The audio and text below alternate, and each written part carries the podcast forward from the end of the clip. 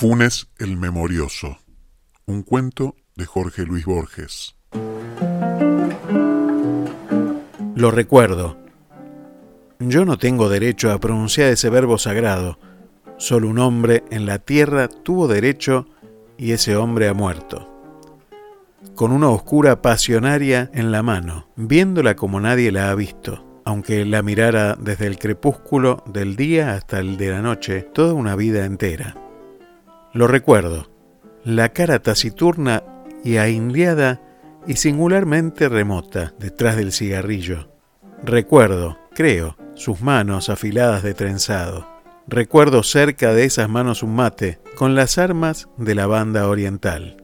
Recuerdo en la ventana de la casa una estera amarilla, con un vago paisaje lacustre. Recuerdo claramente su voz, la voz pausada, resentida y nasal del orillero antiguo, sin los silbidos italianos de ahora. Más de tres veces no lo vi. La última en 1887. Me parece muy feliz el proyecto de que todos aquellos que lo trataron escriban sobre él. Mi testimonio será acaso el más breve y sin duda el más pobre pero no el menos imparcial del volumen que editarán ustedes. Mi deplorable condición de argentino me impedirá incurrir en el ditirambo, género obligatorio en el Uruguay, cuando el tema es un uruguayo. Literato, cajetilla, porteño, Funes no dijo esas injuriosas palabras, pero de un modo suficiente me consta que yo representaba para él esas desventuras. Pedro Leandro y Puche ha escrito que Funes era un precursor de los superhombres, un Zaratustra cimarrón y vernáculo, no lo discuto, pero no hay que olvidar que era también un compadrito de Fray Ventos, con ciertas incurables limitaciones. Mi primer recuerdo de Funes es muy perspicuo, lo veo en un atardecer de marzo o febrero del año 84. Mi padre, ese año me había llevado a veranear a Fray Ventos yo volvía con mi primo Bernardo Aedo de la estancia de San Francisco. Volvíamos cantando, a caballo, y esa no era la única circunstancia de mi felicidad. Después de un día bochornoso, una enorme tormenta color pizarra había escondido el cielo. La alentaba el viento sur. Ya se enloquecían los árboles. Yo tenía el temor, la esperanza, de que nos sorprendiera en un descampado el agua elemental corrimos una especie de carrera con la tormenta. Entramos en un callejón que se ahondaba entre dos veredas altísimas de ladrillo. Había oscurecido de golpe. Oí rápidos y casi secretos pasos en lo alto. Alcé los ojos y vi un muchacho que corría por la estrecha y rota vereda como por una estrecha y rota pared. Recuerdo la bombacha, las alpargatas, recuerdo el cigarrillo en el duro rostro contra el nubarrón, ya sin límites. Bernardo le gritó imprevisiblemente. ¿Qué horas son, Irineo? Sin consultar el cielo, sin detenerse, el otro respondió. Faltan cuatro minutos para las ocho, joven Bernardo, Juan Francisco. La voz era aguda, burlona. Yo soy tan distraído que el diálogo que acabo de referir no me hubiera llamado la atención si no lo hubiera recalcado mi primo, a quien estimulaban, creo, cierto orgullo local y el deseo de mostrarse indiferente a la réplica tripartita del otro. Me dijo que el muchacho del callejón era un tal Irineo Funes, mentado por algunas rarezas como las de darse con nadie y las de saber siempre la hora, como un reloj. Agregó que era el hijo de una planchadora del pueblo, María Clementina Funes, y que algunos decían que su padre era un médico del saladero, un inglés O'Connor, y otros un domador o rastreador del departamento del Salto. Vivía con su madre a la vuelta de la quinta de los Laureles. Los años 85 y 86 veraneábamos en la ciudad de Montevideo. El 87 volví a Fray Ventos. Pregunté, como es natural, por todos los conocidos y finalmente por el cronométrico Funes. Me contestaron que lo había volteado un redomón en la estancia de San Francisco y que había quedado tullido, sin esperanza. Recuerdo la impresión de incómoda magia que la noticia me produjo. La única vez que yo lo vi, veníamos a caballo de San Francisco y él andaba en un lugar alto. El hecho, en boca de mi primo Bernardo, Tenía mucho de sueño elaborado con elementos anteriores. Me dijeron que no se movía del catre, puestos los ojos en la higuera del fondo o una telaraña. En los atardeceres permitía que lo sacaran a la ventana. Llevaba la soberbia hasta el punto de simular que era benéfico el golpe que lo había fulminado. Dos veces lo vi atrás de la reja, que burdamente recalcaba su condición de eterno prisionero. Una, inmóvil, con los ojos cerrados. Otra, inmóvil también, absorto en la contemplación de un oloroso gajo de Santonina. No sin alguna balagloria, yo había iniciado en aquel tiempo el estudio metódico del latín. Mi valija incluía el de Viris Illustribus de Longmont, el Tesaurus de Quiqueret, los comentarios de Julio César y un volumen impar de la Naturalis Historia de Plinio, que excedía, y sigue excediendo, mis módicas virtudes de latinista. Todo se propala en un pueblo chico. Irineo, en su rancho de las orillas, no tardó en enterarse del arribo de esos libros anómalos me dirigió una carta florida y ceremoniosa en la que recordaba nuestro encuentro desdichadamente fugaz del día 7 de febrero del año 84. Ponderaba los gloriosos servicios que don Gregorio Aedo, mi tío, finado ese mismo año, había prestado a las dos patrias en la valerosa jornada de Ituzaingó, y me solicitaba el préstamo de cualquiera de los volúmenes acompañado de un diccionario para la buena inteligencia del texto original, porque todavía ignoro el latín. Prometía devolverlos en buen estado, casi inmediatamente. La letra era perfecta, muy perfilada, la ortografía del tipo que Andrés Bello preconizó, y latina por Y, F por G. Al principio, temí naturalmente una broma. Mis primos me aseguraron que no, que eran cosas de Irineo. No supe si atribuir a descaro, a ignorancia o a estupidez la idea de que el arduo latín no requería más instrumento que un diccionario. Para desengañarlo con plenitud le mandé el Gradus ad Parnassum de Quiquerat, la obra de Plinio. El 14 de febrero me telegrafiaron de Buenos Aires que volviera inmediatamente, porque mi padre no estaba nada bien. Dios me perdone. El prestigio de ser el destinatario de un telegrama urgente, el deseo de comunicar a todos fraiventos la contradicción entre la forma negativa de la noticia y el perentorio adverbio, la tentación de dramatizar mi dolor fingiendo un viril estoicismo. Tal vez me distrajeron de toda posibilidad de dolor. Al hacer la valija, noté que me faltaban el Gradus y el primer tomo de la Naturalis Historia. El Saturno zarpaba al día siguiente por la mañana. Esa noche, después de cenar, me encaminé a casa de Funes. Me asombró que la noche fuera no menos pesada que el día. En el decente rancho, la madre de Funes me recibió. Me dijo que Ireneo estaba en la pieza del fondo y que no me extrañara encontrarlo a oscuras. Porque Ireneo sabía pasarse horas muertas sin encender la vela. Atravesé el patio de baldosa el corredorcito y llegué al segundo patio. Había una parra. La oscuridad pudo parecerme total. Oí de pronto la alta y burlona voz de Ireneo. Esa voz hablaba en latín. Esa voz que venía de la tiniebla articulaba con moroso deleite un discurso o plegaria o incantación. Resonaron las sílabas romanas en el patio de tierra. Mi temor las creía indescifrables, interminables. Después, en el enorme diálogo de esa noche supe que formaban el primer párrafo del capítulo vigésimo cuarto del libro Bill de la Naturalis Historia.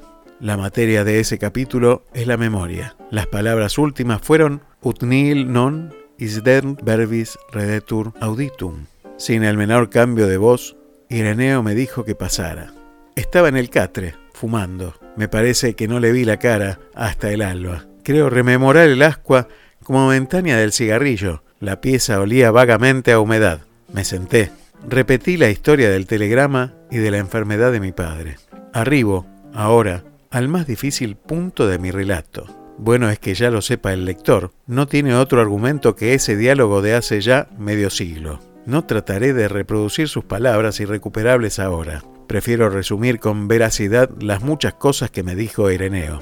El estilo indirecto es remoto y débil. Yo sé que sacrifico la eficacia de mi relato, que mis lectores se imaginen los entrecortados períodos que me abrumaron esa noche.